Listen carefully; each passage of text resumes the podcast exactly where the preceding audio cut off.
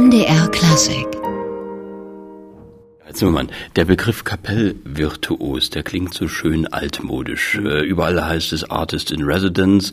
Sie sind Scheußlich finde ich das, diese, immer diese englischen Begriffe. Nein, ich finde, es äh, hat was an Nostalgisches äh, und auch irgendwas Nobles, Kapellvirtuos. Also äh, kann ich mich sehr gut mit identifizieren. Was hat dieser Begriff in diesem Jahr für Sie bedeutet, Kapellvirtuos? Nein, es war natürlich die schöne Gelegenheit oder besonders äh, wunderbare Zusammenarbeit hier mit den Kollegen von der Kapelle. Äh, die wunderbare Tournee mit Herrn Thielemann äh, auch nach Wien und anderen Städten Mendelssohn zu spielen, aber vor allen Dingen auch, wo ich mich sehr wahrscheinlich immer dran zurückerinnern werde, die Phase mit dem Bach, mit dem Bach-Projekt äh, und der äh, Konzertanten von, von Mozart, weil ich hatte wirklich das Gefühl, diese kleine Gruppe, diese kleine Anzahl von, von Kollegen ganz besonders mit mir zusammen Musik gemacht hat, besonders äh, wertvolle Musik, wie ich denke, von Bach und von Mozart. Da steckt ja in dem Kapellvirtuos tatsächlich auch das Wort Virtuos drin. Wie wichtig ist das Virtuosentum für Sie? Das Virtuosentum sollte nie im Vordergrund stehen. Ich denke, ich bin natürlich im äh, äh, deutschsprachigen oder mitteleuropäischen Raum aufgewachsen, wo man natürlich die Virtuosität auch äh, schätzt, aber doch in erster Linie eben alles von Bach und Mozart und Beethoven kommen doch eingebettet in die große Musik. Und äh, sicherlich spiele ich auch gern Tschaikowski oder mal ein Paganini, aber letztendlich bin ich doch ein sehr klassisch geprägter äh, Musiker. Und da sind Sie quasi bei dem Orchester genau richtig gewesen. Das ist ja eine, ein Orchester mit einer sehr langen Tradition. Äh, Sie sind sehr lange auch im Geschäft. Merkt man diese Verbindung dann auch schneller, dass man schneller zusammenkommt? Nein, nun Dresden ist ja äh, in allen Belangen wirklich was ganz Besonderes als als Stadt, als äh, ja die ganze Geschichte, äh, die, die Musik äh, und eben halt ja auch wirklich diese diese unglaubliche Klangkörper, den ja nicht nur Richard Wagner schon so gelobt hat. Äh, äh, die Art zu spielen hier ist äh, einzigartig. Also ich glaube selbst, dass man ja das eigentlich nur mit Wien und mit Prag vielleicht noch vergleichen kann. Aber es ist auch hier wirklich sowas von eigenständig. Und diese Eigenständigkeit wünsche ich mir wirklich, dass das immer bleiben wird, weil das äh, macht es hier was ganz, ganz Außergewöhnliches. Nun sind Sie ja jemand, der durchaus, was das Publikum angeht, auch mal kritische Töne anschließt, wenn Publikum unaufmerksam ist, glaube ich. Ähm, auf der anderen Seite haben Sie, glaube ich, immer eine sehr intensive und herzliche geradezu Beziehung zum Publikum. Wie haben Sie das Dresden erlebt? Also das Dresdner Publikum ist äh, grundsätzlich unglaublich konzentriert, manchmal fast ein bisschen zu ernst, aber halt man merkt diese diese Wahnsinnstradition, die da doch von Generation zu Generation immer wieder weitergegeben wird, ähnlich wie ich eben sagte in, in Prag zum Beispiel auch oder in Wien.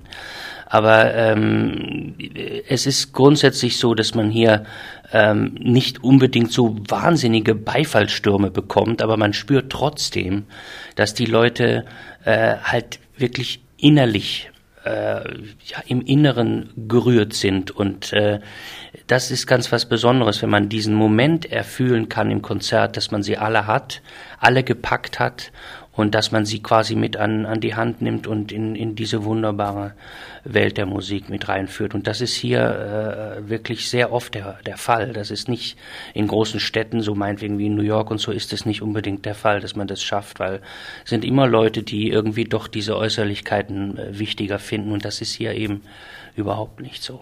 Wie wichtig ist dieser Resonanzboden Publikum? Sie haben gerade gesagt, man merkt es während des Spiels, wie das Publikum darauf reagiert. Wie wichtig ist das für einen Künstler?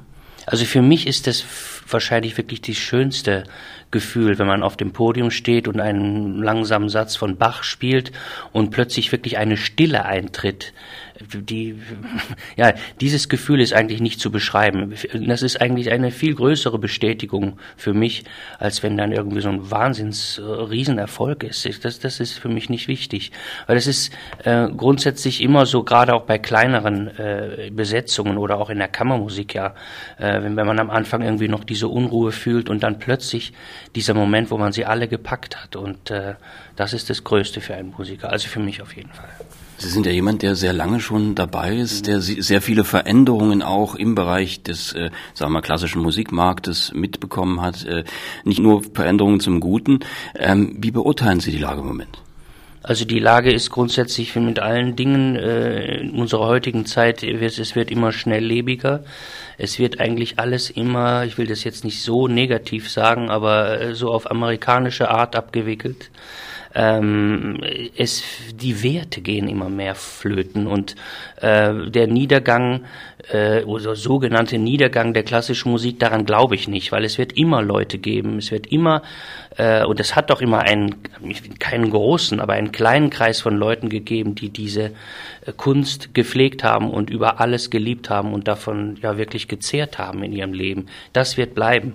Aber dass man halt heutzutage versucht, die Klassik äh, äh, nicht nur auf dem äh, Schallplattenmarkt, sondern auch in den Konzerten immer mehr zu kommerzialisieren, das, das stört mich so ein bisschen. Aber äh, wie das halt immer so ist, die meisten Leute äh, achten hauptsächlich hauptsächlich auf Äußerlichkeiten, nicht auf diese sogenannten inneren Werte. Und das ist so ein bisschen äh, das Problem, weil bei der Klassik ist es eigentlich doch wirklich äh, das Wichtigste, äh, denke ich, dass man meinetwegen Beethoven Quartett sich eine halbe Stunde stillsitzend anhört egal, ob da irgendwie eine, eine, blonde Frau mit einem großen Ausschnitt spielt oder jemand, der total hässlich ist wie äh, Sviatoslav Richter. Also äh, nur so mal als Beispiel. Ja.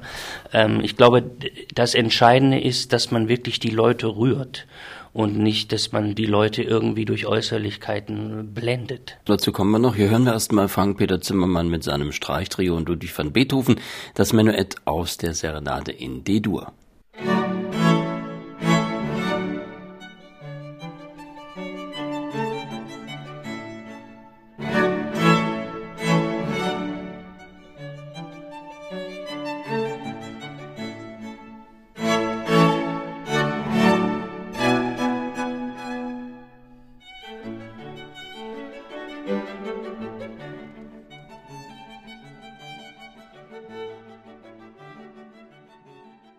Das war das Zimmermann-Trio und wir sprechen mit Frank-Peter Zimmermann, dem scheidenden Kapellvirtuos der Sächsischen Staatskapelle Dresden. Und wir sprachen gerade, Herr Zimmermann, von der Kommerzialisierung des Klassikbetriebes. Kann man sich als Künstler eigentlich davon entkoppeln oder distanzieren? Ich glaube, man kann schon sehr wohl steuern, in welche Richtung man geht. Ähm, ich weiß nicht, wie das bei jetzt bei der jungen Generation sein wird, weil die sind natürlich am Anfang einer Karriere ist man schon sehr äh, darauf angewiesen, dass einem gewisse Leute, gewisse Veranstalter, aber natürlich auch äh, gewisse Dirigenten äh, oder Orchester einladen, dass man halt einen gewissen Namen dann hat. Und dann kann man sich ja eigentlich doch einiges erlauben und sagen, okay, ich spiele nur 30 Konzerte im Jahr oder ich spiele nur wirklich in dem und dem Zyklus und spiele nur Schubert und Mozart und nicht Rachmaninow oder sowas. Das ist alles steuerbar und genau das Gleiche ist halt auch mit den mit den Medien. Ich meine, wenn man jeden Tag in irgendwelchen Friseurblättchen steht und und dann soll man sich nicht wundern, dass man irgendwann äh, ja halt in eine falsche Schublade fällt als Klassiker.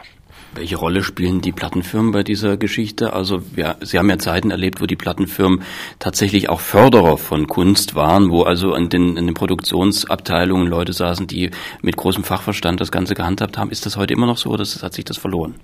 Das hat sich, glaube ich, ziemlich verloren. Also ich wüsste jetzt nicht, ich, ich kenne nicht alle Plattenfirmen und alle äh, Direktoren oder maßgeblichen Leute bei diesen großen Aufnahmelabels. Äh, ähm, aber es ist grundsätzlich so, diese Tradition damals, wie man noch 60er, 70er, 80er Jahre äh, halt junge Künstler aufgebaut hat und jemand gemeinsam äh, überlebt, überlegt hat, wie man einen Künstler aufbaut, mit welchem Repertoire äh, da gab es dieses Wort Image auch noch nicht. Ich meine, äh, das kam dann so äh, späte 80er Jahre erst raus. Aber halt das Wichtigste war halt, wie möchte man diesen jungen Künstler aufbauen, wie möchte man ihn später sehen? Ist es äh, einer für die Wiener Klassik? Ist es einer eher für die Romantik und, und virtuose äh, Stücke? Und äh, das ist heutzutage vollkommen verloren. Es geht einfach nur darum, dass man irgendeinen wirklich sehr begabten Künstler, jungen Künstler entdeckt und der wird meistens dann über fünf bis zehn Jahre äh, ja quasi ausgebeutet und dann kommt der nächste. Und vor allen Dingen das Schlimme ist, dass man wirklich äh, als junger Künstler heutzutage auch jeden Mist mitmachen muss, was die Schallplattenfirma einem da vorschreibt. Also äh, alleine die eine tolle Aufnahme zu liefern reicht nicht. Ich glaube, man muss da wirklich auch irgendwelche Pressekampagnen und Touren und ich weiß nicht, wie viele äh, Interviews am Tag geben, äh, auch für für Dinge, die im Grunde gar nichts mit dem Klassikmarkt zu tun haben. Das ist das Schlimme. Und dann verliert man natürlich auch als junger Musiker ziemlich viel Zeit, selbst wieder ein bisschen zu üben und auf sich selbst zu konzentrieren. Ne? Das ist ein Teufelskreis. Man verliert auch vielleicht die Zeit dafür, Dinge zu machen, die einem vielleicht am Herzen lägen, wie Ihnen zum Beispiel die Kammermusik. Sie haben sich in Dresden ja hier auch als äh, Kammervirtuose sozusagen vorgestellt. Wie wichtig ist die Kammermusik für Sie? Also die Kammermusik ist natürlich ein, eine äh, wirklich wichtige gegen ein wichtiges Gegenstück äh, zum, zu meinen Konzerten mit, mit Orchester, die ich spiele, zu meinen Solo, solistischen Konzerten. Äh, sicher mein Streichtrio, das Trio Zimmermann, ist, ist äh, seit zwölf Jahren für mich eigentlich so wirklich das, das Schönste, was ich mir eigentlich aber auch immer als seitdem ich Teenager war, gewünscht habe, mal eines Tages so ein Streichensemble zu haben, also ein kleines Ensemble. Äh, Sonaten zu spielen mit einem wunderbaren Pianisten wie äh, Martin Helmchen oder Emanuel Ax oder Piotr Andrzejewski, was ich ja manchmal tue. Das ist auch ein, eine wunderbare Zeit. Aber für mich das Schönste ist eigentlich Kammermusik zu machen, nur unter Streichern und gemeinsam diesen diesen einheitlichen Klang äh, zu finden. Das, das ist, glaube ich, die Krone eines jeden Geigers. Und Sie haben auch Ihren Sohn hier vorgestellt in Dresden, der auch Geige spielt und äh, sich, glaube ich, auch schon erfolgreich aus dem Schatten des Vaters emanzipiert hat. Wie weit muss man da drücken, damit der Sohn den Schatten verlässt oder ging das ganz von alleine? Nein, es ist natürlich wirklich eine Gratwanderung und für mich ist es eher leichter als für ihn. Also er hatte es wirklich nicht einfach. Auf der einen Seite natürlich mit meinem mit meinem Namen hat er vielleicht äh, leichter mal ein Konzert bekommen, aber auf der anderen Seite dann da zu stehen und als Sohn von Frank-Peter Zimmermann da zu bestehen, wo sie alle sagen, ja, wenn er gut gespielt hat, okay, äh, ist ja auch der Sohn von von ihm, von mir. Und wenn er vielleicht nicht so gut gespielt hätte, hätten sie gesagt, ja, der hat das Konzert nur durch den Vater. Also ich glaube, das ist wirklich sehr, sehr hart für ihn gewesen, viele Jahre. Aber ähm, er hat sich wirklich freigeschwommen und ich bin auch sehr stolz auf ihn. Und Sie spielen ja die großen Standardwerke, haben Sie auch in Dresden hier getan. Äh, das sind ja auch Werke, die immer mal wieder kommen und die man immer wieder spielt. Und äh, trotzdem hat man bei Ihnen nie das Gefühl, es ist irgendeine Ermüdungserscheinung oder eine, sagen wir mal, gewisse Routine, die da Einzug hält, sondern es ist immer eine Frische und eine Vitalität, würde ich sagen. Also es bleibt lebendig, das Werk. Äh, wie machen Sie das? Wie, bleibt, wie halten Sie Werke frisch? Ich bin sehr selektiv, äh, auch so in einer Saison über, was ich spiele. Und es ist meistens so, es hat sich jetzt so rauskristallisiert, vielleicht auch, weil ich ein bisschen faul bin, aber ich finde es für mich unglaublich wichtig, dass man über zwei, drei Monate, auch selbst wenn es ein Mendelssohn-Konzert, was ja jetzt Anfang des Jahres hier mit dem Orchester auch war, mal wieder ist. Ich hatte das 20 Jahre nicht gespielt. Äh, als Teenager äh, war das immer mein Debütstück gewesen. Und äh, dann kam es wieder zu mir und es war so wunderbar, es wirklich dann über zwei, drei Monate ja wieder zu entwickeln und und äh, es waren dann wirklich, ich glaube insgesamt über 20 Konzerte und ich glaube, das braucht es dann auch wieder, um ja äh, diese Bühnenerfahrung und, und neue Ideen zu. Man kann sich in einem eigenen Zimmer äh, natürlich so viele Dinge überlegen, aber letztendlich die neuen Ideen kommen eben auch gerade auf dem Podium mit berühmten Dirigenten oder eben auch Orchestern, mit denen man spielt. Ähm, dass man frisch bleibt mit dem Repertoire, ist, ist, das ist wirklich ganz, ganz entscheidende Sache bei, für einen Solisten weil äh, ja, wie Sie sagen, man kann sich tot spielen und dann nudelt man das irgendwie so über sein Leben hinab ab. Aber ich finde, es gibt gewisses Repertoire, was man immer spielen kann. Also dazu zähle ich ganz gewiss Mozart und Bach äh, ganz gewiss auch das Beethoven-Konzert, aber schon beim Brahms-Konzert ist es so, das muss man wohl dosieren und dann wirklich mal fünf Jahre oder vier Jahre Pause machen, sonst ist es wirklich irgendwann zu viel Sahnetorte, Panna Cotta oder was auch immer, und dann kann man es irgendwie nicht mehr. Das ist halt ähnlich wie äh, auch wie viele Konzerte man im Jahr wirklich spielt. Ich spiele im Jahr 80 Konzerte, Auftritte habe ich wie man das dosiert und dass man dann irgendwie auch, wenn ein berühmtes Orchester einen dann noch fragt und ob man da was zwischenschiebt, wirklich Nein sagen kann, um wirklich über 30, 40, 50 Jahre äh, diese Karriere und diese stetigen Fortschritt zu machen. Das ist auch, glaube ich, eine Art der Begabung, die einen in einem ist und dass man weiß, äh, ich zitiere immer den Clint Eastwood in seinem Western, ein Mann muss seine Grenzen kennen und wenn man die kennt, dann kann man, glaube ich, auch wirklich bestehen. Frank-Peter Zimmermann im MDR Klassikgespräch und wir hören jetzt das frisch gebliebene Mendelssohn-Konzert, das Sie auch in Dresden als Kapellvirtuos gespielt haben. Hier ist das Allegro, der berühmte dritte Satz draus.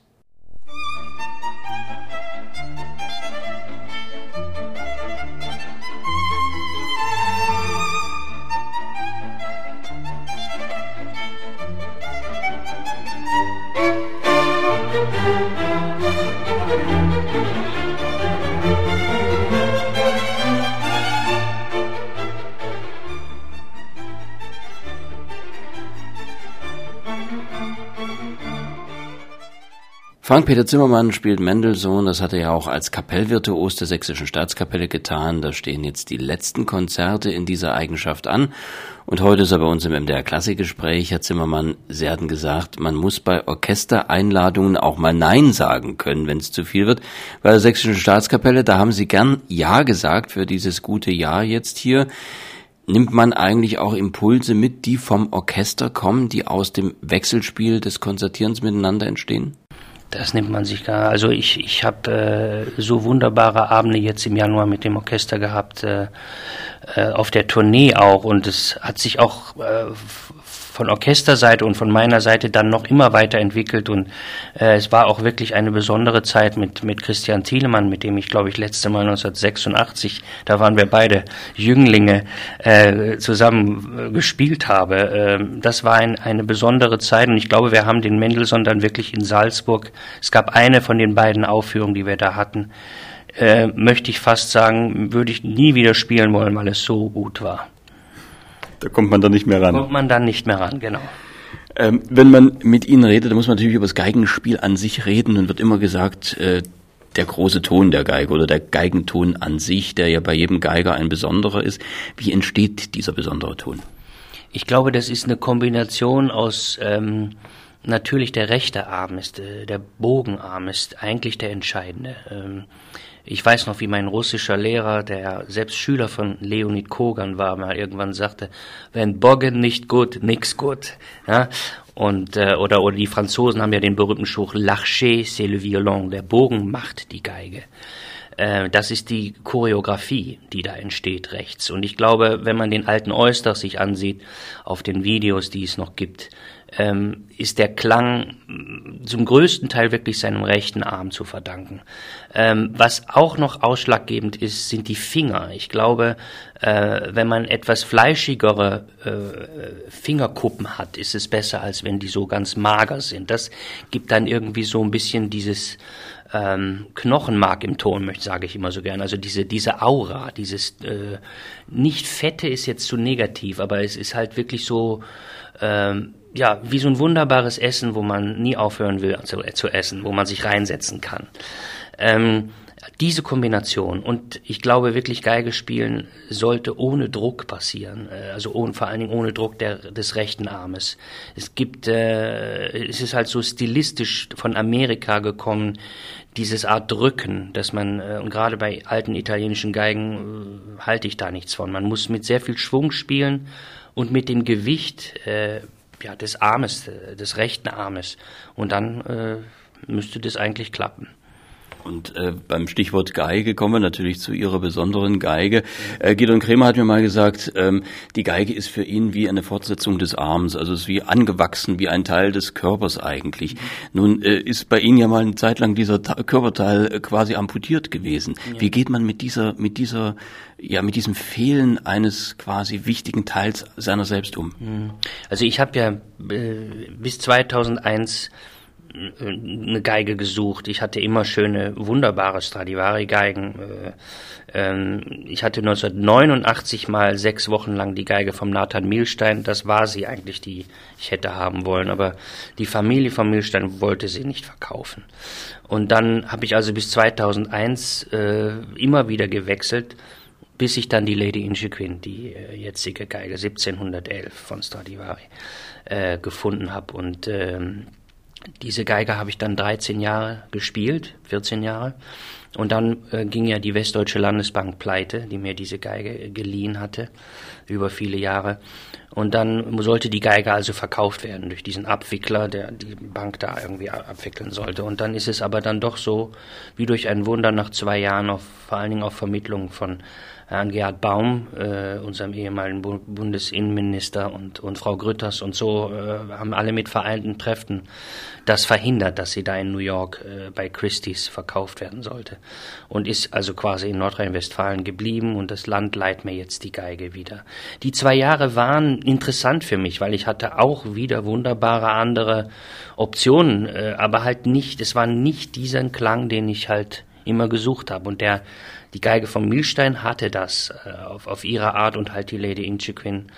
Ähm, ich habe auch dann zeitweise so eine Schocktherapie versucht. Ich bin überhaupt nie ein Guarneri-Spieler gewesen. Ich hatte drei Monate, äh, das war dann aber auch wirklich, äh, weil ich die Geige von einem zum anderen Tag abgeben musste, die Lady Inchiquin, äh, kurz vor meinen New Yorker Konzerten, hat mir jemand eine, eine wunderbare Del Gesù geliehen, aber das ist nicht meine Welt, weil es ist... Ähm, ein Riesenton und unglaublich dunkel und für ein gewisses Repertoire eigentlich sehr interessant, aber als ich dann Mozart drauf spielen musste, war das einfach nicht, ja, nicht hell genug. Ich würde das so vergleichen mit einem Caravaggio, das ist ein Guarneri, ist eine Guarneri-Geige und der, der Michelangelo ist eindeutig der Stradivari. So ist es äh, zu vergleichen. Aber ähm, ja, nur die Geige war halt 14 Jahre immer mit mir. Ich habe auch Uraufführungen, alles auf der Geige gespielt. Und als sie dann nach zwei Jahren Abstinenz wieder kam, war es eigentlich sofort wieder am nächsten Tag, obwohl sie zwei Jahre im, im Safe gelegen hatte, wieder so, als ob sie nie weg gewesen wäre. Also ich bin äh, wahnsinnig glücklich, dass das sich so wieder ergeben hat. Das ist eine Eigenheit der Geige eigentlich. Also ich kenne das von kaum anderen, also natürlich von Streichern an sich, also Cellisten sind ähnlich gestrickt, aber ein Fagottist, der baut nicht so eine enge Beziehung auf zu seinem Pianist sowieso nicht, weil er immer wieder andere Klaviere hat. Äh, sie hatten ja auch äh, eine andere Stradivari zum äh, kurz Leihweise, also die Dupont. Ja, ja. Äh, was macht den Unterschied? In den zwei Jahren hatte ich, glaube ich, eben die Guarneri die ersten drei Monate nach diesem Abgeben, nach dem Schock des Abgebens. Und dann hatte ich wirklich alle, fast jeden Monat eine andere Stradivari, die mir äh, verschiedene Leute aber nur zum Kauf halt haben, angeboten haben. Und ich äh, hatte auch in der Zeit überhaupt niemanden, der mir hätte was kaufen können. So habe ich das aber trotzdem überbrückt. Und es war wirklich manchmal so, im Mai hatte ich die, im Juni hatte ich die und, und äh, musste dann da auch eine Aufnahme drauf machen. Und das war schon sehr interessant, weil man auf den Geigen natürlich irgendwie, man spürt, man kommt drauf zurecht, aber es heißt ja nicht, dass man dieses Instrument schon versteht und wirklich äh, voll ausgelotet hat. Und bei diesen Instrumenten ist es wirklich auch so, das hat mir schon damals der alte Nathan Milstein gesagt, er hätte fünf Jahre gebraucht, um, um wirklich dieses Instrument zu verstehen. Und so habe ich quasi eigentlich im, im Blindflug äh, wie sag, Autopilot da diese ganzen Konzerte gespielt, was in gewisser Weise äh, auch ging, aber ähm, ja, ich fand es schon auf Dauer ziemlich, ziemlich schlimm. Einige Instrumente haben mich sehr inspiriert und die Zeit, wo der Herr Yu, der chinesische äh, reiche Mann, mir da seine, äh, ja, die Geige, das war ja die Geige von Arthur Grumiot, äh, geliehen hatte, das war eine sehr, sehr schöne Zeit, aber es war irgendwie doch nicht so hundertprozentig meine Welt. Dann hören wir sie jetzt nochmal, die Lady Inchiquin Stradivari hier im Violinkonzert Nummer 2 von Karol Szymanowski.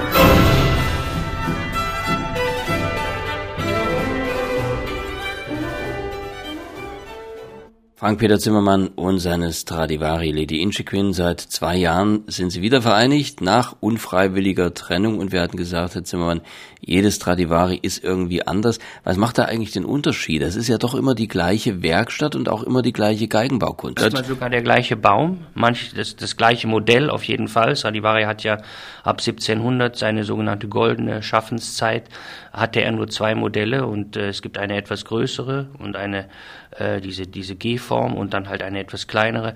Äh, und letztendlich ähm, sehen die alle von der Form gleich aus, aber sie sind halt wirklich, äh, sagen wir mal so zwischen Callas und Tebaldi und all diesen ganzen Sängerinnen, jede ist anders, jede ist ein Individuum. Das ist das Schöne dran. Ja. Ähm, wenn man auf Ihre Präsenz schaut, dann fällt auf, äh, Sie verweigern sich konsequent irgendwelchen äh, Dingen. Also Sie hatten es ja vorhin schon gesagt, der Show an sich, aber mhm. auch dem, was heute eigentlich so gang und gäbe ist, der Präsenz in irgendwelchen sozialen Medien. Ich glaube, es gibt nicht mal eine Website von Ihnen, richtig? Mhm. Ähm, das funktioniert heute noch, ja? Ja, ich meine, wenn die Leute, die wirklich meine Konzerte hören wollen, die kriegen das doch irgendwie raus. Und äh, ich meine, ich spiele ja äh, nicht irgendwie so Privatkonzerte. Ich habe äh, meine Auftritte hier, äh, Semperoper oder weiß ich nicht, Gasteig München oder Elbphilharmonie oder Berliner Philharmonie. Und dann kann man ja schon rauskriegen, wo ich wann bin.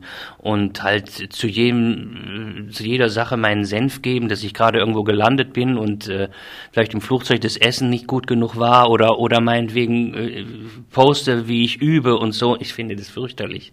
Irgendwie ein gewissen Privatsphäre muss doch bleiben. Die Leute verfolgen einen doch trotzdem. Ich meine, die wirklichen Klassik-Fans, wollen die das sehen? Ich weiß es nicht, keine Ahnung.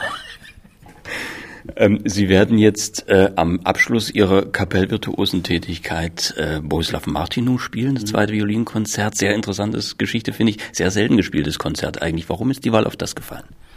Ähm, also ich habe äh, in den letzten zehn Jahren ähm, mehrere CDs gemacht von Violinkonzerten. Moment, das ist jetzt nicht richtig ausgedrückt. Ähm, es gibt mehrere Komponisten des 20. Jahrhunderts, die zwei Violinkonzerte komponiert haben. Also Bartok, Prokofjew, Schimanowski, äh, Schostakowitsch und eben auch Martino. Und äh, die beiden Konzerte von Martino fehlten noch. Und ich habe also letztes Jahr das erste Violinkonzert gelernt, ein sehr interessantes Stück ähm, so ein bisschen Stravinsky-Nachfolge. Und dieses zweite, was ich jetzt hier in Dresden spiele, äh, ist eher ein klassisch romantisches Stück. Es ist geschrieben für Michael Mann, Anfang der 40er Jahre. Und äh, es ist ein wirklich äh, gelungenes Geigenkonzert, würde ich mal sagen, mit auch ein paar unglaublich schweren äh, Orchestertutti, weil das Stück ist äh, für das Boston Symphony Orchester komponiert worden. Und ich habe äh, dieses Martino 2 vor ungefähr zehn Jahren sehr oft gespielt. Da war mal so eine Phase, da hatte ich es für mich entdeckt und äh, habe ich es auch in Berlin gespielt, ein Konzertgebauorchester und eben auch in Boston, da war es dann, ich glaube, 67 Jahre auch nicht gewesen, seit der Uraufführung. Und ähm, ja, als das jetzt die Überlegung war, ob ich nochmal wieder dieses Stück spiele, zuerst habe ich überlegt, ob ich überhaupt diese beiden Martino-Konzerte mache, aber mittlerweile muss ich sagen, ich bin sehr froh darüber, weil ähm, es sind äh, wirklich zwei außergewöhnliche Stücke und gerade dieses zweite ist äh, auch immer ein Riesenerfolg beim Publikum, eben weil äh, so viel da passiert. Und der Martino hat ja nun eine ganz eigene Tonsprache. Er war äh, eben weil er in, in, in, in der Tschechoslowakei aufgewachsen ist und später dann 18 Jahre in Paris gelebt hat und dort alles in sich aufgesogen hat und dann die äh, 40er Jahre in den USA und dann am Schluss wieder in Europa. Er hat so viele Stile äh, quasi äh, mitbekommen und, und äh, Stravinsky, äh, die ganzen französischen Komponisten und natürlich seine böhmische Heimat. Man spürt immer, dass er von Dvorak und Smetana kommt. Und äh, was das Interessante ist bei ihm, ähnlich wie bei Janacek auch, dass er, ähm, man kann ihn nach drei Takten wirklich erkennen. Man kann sagen, das kann nur Martino sein. Er hat immer diese Rhythmen, immer diese Verschiebungen der Rhythmen, dass es nie zweimal das Gleiche ist. Ähm, und äh, manchmal auch wirklich ganz offensichtlich, dass er aus anderen Geigenkonzerten äh, ja wirklich zitiert. Es gibt hier in dem zweiten Martino Violinkonzert der Beginn ist äh, die beiden Geigenkadenzen sind wie im Dorja Konzert. Äh, es sind sehr viele Tchaikovsky Violinkonzertstellen drin. Es ist auch Brahms drin. Es ist drittes äh, Violinkonzert von Saint-Saëns. Dann auch in den Orchesterstellen sind unglaubliche Dinge. Also ich, von Copeland, von Holz the Planets. Und trotzdem ist es immer das Gefühl, okay, ich habe das vielleicht mal ja, das ist irgendwie doch, es ist Tchaikovsky, aber trotzdem, es ist seine Tonsprache. Und äh, sehr interessant und für einen Geiger vor allen Dingen auch ähm, ja äh, sehr dankbar, weil er war ja selbst Geiger. Er war ein paar Jahre in Prag in der tschechischen Philharmonie Geiger äh, und ist dann nach Paris gegangen und er wusste unglaublich für äh, Geige zu schreiben. Also ich bin äh, absolut überzeugter Martino-Spieler. Ähnlich, eigentlich ähnlich wie das mit Hindemith auch der Fall ist. Es sind zwei Komponisten, die komischerweise nicht so oft gespielt werden, obwohl ich wirklich nicht sagen kann, dass äh, ein zweites Prokofjew-Violinkonzert äh, besser oder wertvoller ist. Also ich denke, Martino ist genauso wichtig. Und Sie arbeiten mit Manfred Honeck zusammen. Mhm. Äh, mit ihm verbindet Sie ja, glaube ich, in den letzten Jahren durchaus eine engere Zusammenarbeit. Ja, wir äh, kennen uns schon sehr lange und er ist ein sehr, sehr guter und enger Freund und äh, ein wunderbarer Musiker. Also wir haben äh, sehr viele Stücke zusammengespielt und das Martino-Konzert auch erst vor kurzem noch in, in Rotterdam. Also äh, wir haben schon gut vorprobiert. Ähm, nun ist es der Abschluss Ihrer Zeit als Kapellvirtuos. Was nehmen Sie sich mit von dieser Zeit hier bei der Sächsischen Staatskapelle? Nein, ich wusste ja, wie, wie wunderbar diese Zeit werden würde und äh, was nehme ich mir mit? Ich meine, es sind sehr, sehr schöne Erinnerungen, die ich habe, eben auch gerade von der von der Reise und von unserem Bach-Mozart-Programm und auch eben wieder mit den lieben Kollegen zu sein. Und ich habe ja auch einen Bezug zu Sachsen. Mein Großvater stammte ja aus Mittweida und äh, äh, irgendwie bin ich auch immer ganz besonders gerne hier äh, in Dresden. Und wir werden uns auch in Zukunft auf Sie freuen dürfen. Das auf jeden Fall, keine Frage. Das ist das Versprechen. Vielen Dank. Dankeschön. MDR Classic